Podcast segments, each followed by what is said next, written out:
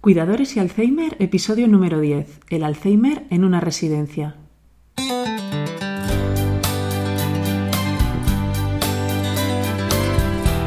Bienvenidos a nuestro podcast sobre cuidadores y Alzheimer, un espacio abierto, vuestro espacio, un sitio en el que podamos compartir información, conocimientos y experiencias. Porque sabemos lo difícil que es cuidar a una persona con Alzheimer, déjanos ayudarte, estamos a tu lado.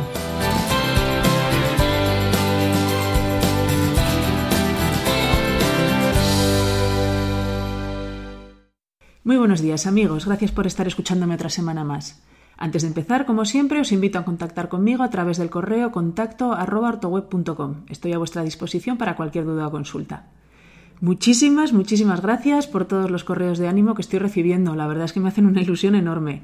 Me alegro un montón de que la información que os doy os sea útil y entretenida. En el capítulo de esta semana vamos a ver cómo es la vida de una persona con Alzheimer cuando está en una residencia. Me parece interesante ver la enfermedad desde el punto de vista de un profesional sanitario.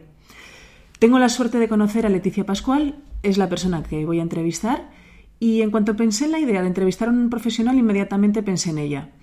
Ella ahora es directora de una residencia, pero yo la conocí hace ya pues, unos 8 o 10 años, cuando era coordinadora de enfermería en otro centro residencial es una excelente profesional. Siempre se ha implicado mucho en, lo que, en, que las personas estén a gusto y en ejercer su trabajo de la forma más profesional posible.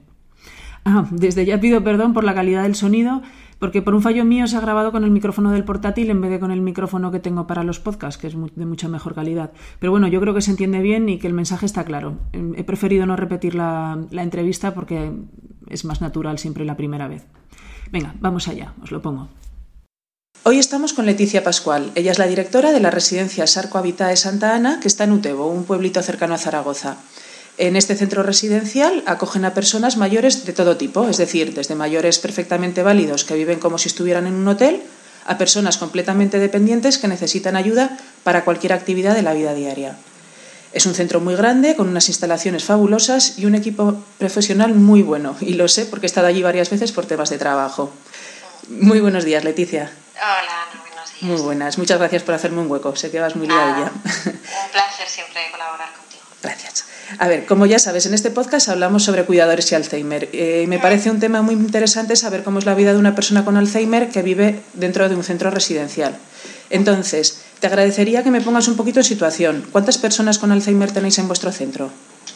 Mira, pues eh, nosotros ahora, eh, bueno, el, centro consta de 135 camas y de esos 135 personas que atendemos, 87 tienen algún tipo de, de, demencia o enfermedad.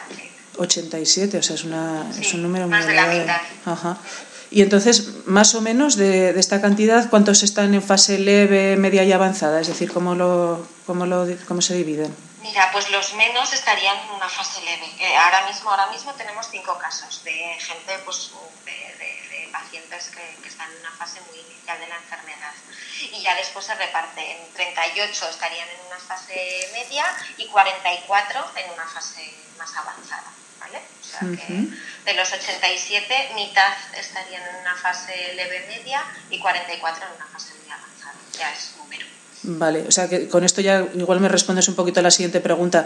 Eh, ¿Cuándo suele la familia empezar a tomar contacto con vosotros? Porque entiendo que es la familia, ¿no? La que empieza, la que os pregunta. Sí, sí siempre es la familia la que acude. Eh, generalmente la familia, bueno, ya acude a un centro residencial cuando se ve muy desbordado eh, casa, cuando la intensidad de los cuidados que, que el paciente requiere en el domicilio excede la capacidad de lo que puede hacer la familia. Eh, ya, ya, no depende ni siquiera de, de la buena voluntad ni que, que, tenga la familia, pero ya se necesitan unos cuidados mucho más intensos. Claro. Y también eh, la mayoría de los casos vienen cuando eh, la enfermedad de Alzheimer eh, nos viene ya como un trastorno de conducta asociada, cuando uh -huh. ya tenemos en el domicilio pues, un paciente agresivo que, bueno, que, que, a la familia les cuesta, les cuesta mucho reconducir. Claro, claro. Y ahí ya necesitan un profesional que les eche una mano. Eh, sí, claro, porque es que no es lo mismo que a nivel personal afecta mucho más el, sentimiento, los afectan los, los sentimientos, no afecta igual que sea un paciente, como es en nuestro caso, que, bueno, pues que tenga un brote agresivo, que que sea, en este caso, imagínate, mi padre, a mí no me afectaría igual, con lo cual siempre los profesionales podemos abordar mejor estas situaciones, primero porque tenemos herramientas y estamos formados para, para hacerlo y después porque a nivel emocional no, nos, nos, afecta tanto y podemos abordarlo de esa manera. Genial. Vale, explícanos por favor un poquito cómo es el día a día de una persona con Alzheimer en vuestro centro. En su... Eh, sí, no, bueno, eh, entiendo que será diferente según el estado de la enfermedad, entonces vamos, empecemos por el principio. Con las personas leve o moderadas, ¿qué, qué es lo que hacen? Vale, mira, en todos los casos, eh, sea leve, moderado o más avanzado, lo, que, lo más importante o lo que más solemos reforzar siempre es mantener una rutina. Siempre que haya siempre una rutina con unos horarios muy marcados eh, y siempre intentar hacer lo mismo porque eso ayuda al, al, paciente, al enfermo de Alzheimer a mantener su autonomía el máximo tiempo posible, ¿vale? ya que se desoriente menos un entorno mucho más protegido si él ya sabe eh, qué es lo que se va a encontrar luego, ¿eh? porque como lo vive todos los días, él ya sabe que después del desayuno va qué tal, o, ¿vale? Eso siempre ayuda a proteger ya que se encuentren ellos más tranquilos, ¿vale? Hoy día, bueno, pues empieza como en el domicilio, ¿no? La primera hora, levantarnos y asearnos eh, con el baño, pues los pacientes con una enfermedad de Alzheimer leve o moderada, eh, intentamos siempre fomentar la autonomía. O sea, el auxiliar de, la enfermería actúa eh, a partir de lo que el paciente ya no es capaz de hacer por sí. Mientras él pueda eh, peinarse, lavarse la cara, asearse la boca, pues tenemos que dejar que sea él el que siga manteniéndolo con pautas verbales, decirle, venga, peínate, o, porque a veces hay que, simplemente con un refuerzo verbal, el, el paciente ya, ya lo hace. Entonces, aunque es siempre mucho más fácil hacer nosotras, porque cuesta siempre menos trabajo, ¿verdad? Pues con sí, que mantener. es importante seguir manteniendo que, eh, estas habilidades en los pacientes, porque si no enseguida se olvidarán, con lo cual hay que, bueno, pues hay que reforzar. sí, sí, sí, está claro. Que se puedan peinar, que se puedan eh, asear, lo que sea. Si solamente pueden la parte de arriba abotonarse la, en la camisa, pues eso, pues eso ya es, que no lo pierdan ¿eh? el, máximo tiempo posible. En algunos casos, eh, la mayoría de los casos, es la figura del terapeuta ocupacional en, el, en los centros la que supervisa eh, o valora si hay una necesidad o hay que hacerlo de una determinada manera, ¿eh? porque a veces pues eso es simplemente abrochate la camisa, y después cuando empeoran un poquito más, si tú les abrochas un botón, luego ellos a lo mejor ya siguen, ¿vale? Hay diferentes maneras de conseguir mantener estas rutinas. Esto es un poquito lo que se trabaja a primera hora de, la mañana. Salen, hacen su desayuno y eh, empezamos, bueno, pues con actividades. Cuando residente, un paciente ingresa a nuestro centro, durante la primera semana todos los profesionales lo, del equipo lo valoramos. Trabajamos en un equipo interdisciplinar, entonces pues el fisioterapeuta, el terapeuta ocupacional, monitor de tiempo libre, enfermería, todo el mundo valora qué actividades eh, fomentarían eh, una mejoría en el, en el paciente y lo incluimos en una serie de actividades físicas, cognitivas, con la FISE, con tal. Entonces, pues bueno, después del desayuno, cada uno se va con su grupo, va el monitor, el fisio, se los llevan. Y, pues, o sea, tienen, tienen su propio plan personalizado, cada persona hace una cosa. Ese sería lo ideal, claro. sería lo ideal porque cada uno Hay gente que, que necesita más refuerzo, refuerzo por parte de fisioterapia porque está perdiendo más movilidad y otra gente pues conserva muy bien su movilidad y deambula fenomenal y tal, pero hay que reforzar más la parte cognitiva, con lo cual requiere más trabajo por parte de los terapeutas. O sea que entonces luego tendrán su ratito de terapia, su, su el rato... Sí, la mitad de mañana eh, hay que ofrecer siempre, ofrecer, conseguir que, que, tomen algo de hidratación vía oral, un zumito, un vaso de agua, o lo que sea, ¿vale? Porque también eso, ellos si no no lo piden, ya sabes que pierden la, la sensación de, de sed, entonces no podemos esperar a que ellos no, nos pidan el, el agua o el zumo, se lo, se lo tenemos que ofrecer. Eh, y ya después, pues bueno, la comida, ¿vale? En las comidas, en según qué fases de, de, la, de la enfermedad, eh, también la terapeuta ocupacional trabaja con ellos para que no pierdan el hábito de, comer por sí La autonomía. ¿vale? esa, autonomía, ella es la que valora si necesita algún tipo de, ayuda técnica pues para que pueda seguir cogiendo bien eh, los cubiertos o el vaso, a lo mejor necesita que lleve asas, estas ayudas técnicas, ¿vale? Y bueno, después de la comida se hace un pequeño rato de siesta, ¿no? Las costumbres que, que también tienen, que traen de toda su vida y que hay que respetar, ¿vale? Se hace un ratito de siesta, se levantan, meriendan y otra vez volvemos con, con actividades de otro tipo, ¿eh? eh o más bien lúdicas, pues yo sé, pues bingo, dominó, que, que, se intenta hacer grupos entre ellos para que jueguen a carpas o ¿vale? grupos de conversación, entretenimiento. ¿vale?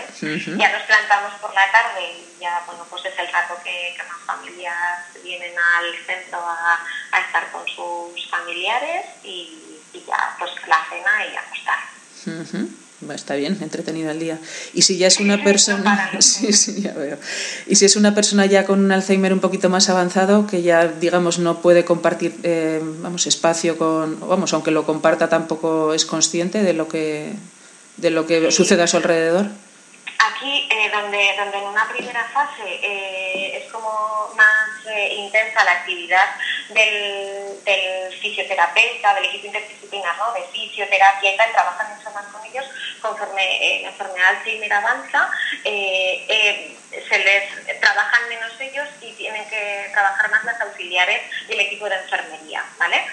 porque necesitan más apoyo, más actividades básicas de la vida diaria que hay que eh, recordarles y llevarles al baño para que no pierdan la continencia, hay que, bueno, pues eso, muchos más cuidados a nivel de enfermería, ¿no? de ya no tanto de tratamiento, sino pues de alimentación, de enfermería, de vigilarles la piel. De, Prevención de úlceras, sí, sí, claro. Eso es, en esta fase ya más moderada, grave, es cuando empiezan a aparecer lo que nosotros en, geriatría llamamos los grandes síndromes geriátricos, ¿vale? Que serían pues las caídas, la incontinencia, eh, inmovilidad, las lesiones en la piel, ¿vale?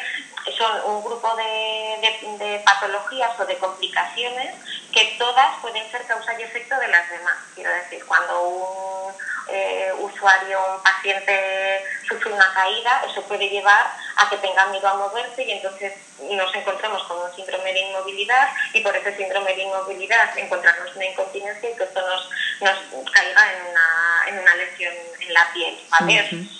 un grupo de, patologías pues bueno que, es muy complicado y que los profesionales tenemos que controlar muy bien para que bueno, pues para prevenirlas y que no, no, se compliquen vale hay que hacer mucho trabajo en este en este sentido por parte del equipo de enfermería vale y eso sobre todo es muchísima vigilancia está claro Vale. Em, bueno, la, la principal, casi todas las personas que nos escuchan son cuidadores, cuidadores de personas con Alzheimer. Entonces, eh, yo te pediría que te, vamos, que te mojes un poquito o que les digas, en tu opinión, qué es mejor, eh, la familia o la residencia.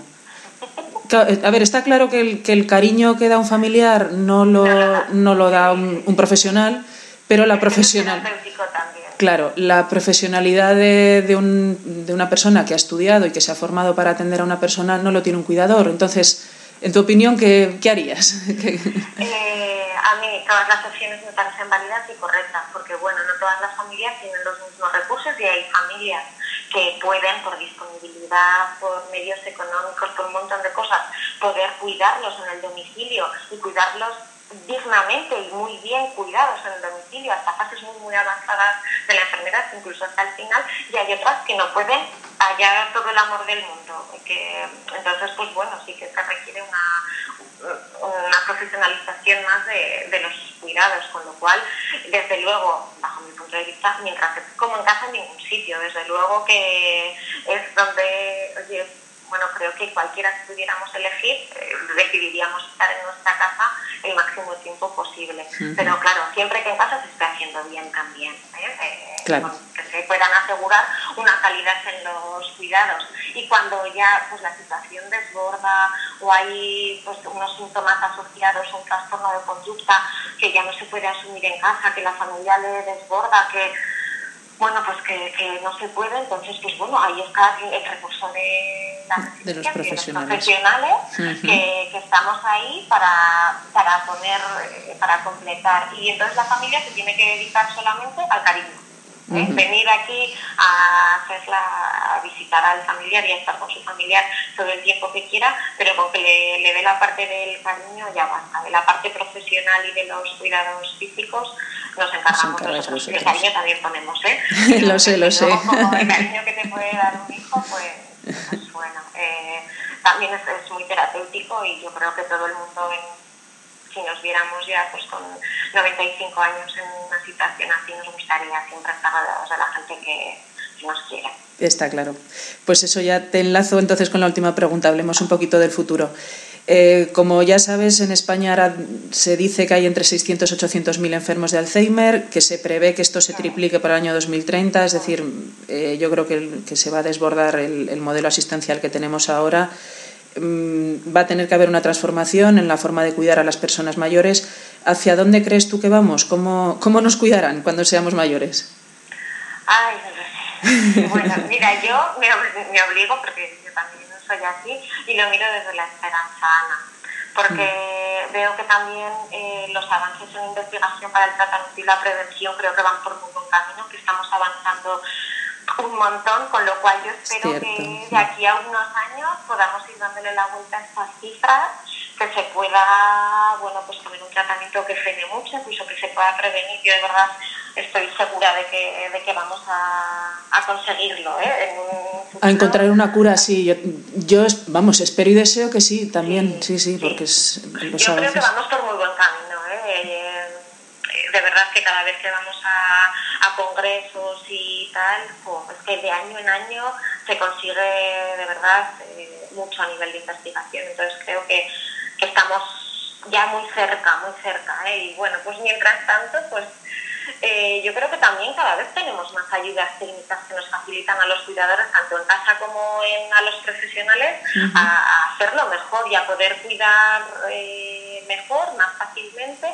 Además, bueno, yo creo que ahora cada vez hay más información y tenemos más estrategias para poder enseñar a los cuidadores en casa a cuidar mejor y nosotros los profesionales también hacerlo mejor, con lo cual yo creo que nos van a cuidar muy bien. Yo creo que además lo más importante, yo creo, que sensibilicemos a la sociedad sobre esta enfermedad, ¿eh? ya que tratemos todos a los enfermos de Alzheimer con el cariño y con el respeto que, que se merece, y a no tratar esto como un tema tabú, sino bueno, pues con lo que es y desde, desde el cariño. Desde el cariño. Mientras, mientras tanto, eh, yo creo que, que con cariño todo está mejor hecho. Me quedo con esa frase. Con cariño todo está muy bien hecho. Vale, pues muchísimas gracias Leticia. Ha sido un placer hablar contigo y igual te engaño otro día para que vuelvas a, darnos explicaciones. Un beso, cuídate. Hasta, luego, chao. Bueno amigos, espero que os haya gustado la información tanto como a mí. Ya para terminar, os recuerdo que en nuestra ortopedia online, ortoweb.com, podréis encontrar todo tipo de ayudas técnicas y productos de apoyo para adaptar la vivienda a las necesidades de la persona que cuidáis para que tanto enfermo como vosotros cuidadores podáis tener la mayor calidad de vida posible. Pues camas articuladas, grúas de traslado, productos antiescaras, sillas de ruedas, muletas, productos de incontinencia, en fin, un largo etcétera. Contamos con un gran equipo técnico con muchos años de experiencia para aconsejaros si no sabéis cuál es el producto más adecuado a vuestras necesidades. Si eres un cuidador y he conseguido distraerte un ratito de tus labores diarias, me doy por satisfecha. Y si además he conseguido aportar alguna idea o ampliar tus conocimientos, entonces soy la persona más feliz del mundo porque este trabajo habrá servido para algo. Gracias por vuestra atención, esperamos que este podcast haya sido de vuestro interés y que sigáis escuchándome la próxima semana. De nuevo os recuerdo que podéis contactar conmigo a través del correo contacto y, por último, agradeceré vuestras opiniones y sugerencias, tanto positivas como negativas, y si es positiva y queréis regalarme una valoración de 5 estrellas en iTunes o un me gusta en iVoox, os estaré eternamente agradecida y ayudaréis a que otras personas me localicen. Nos vemos en el próximo capítulo. ¡Hasta luego!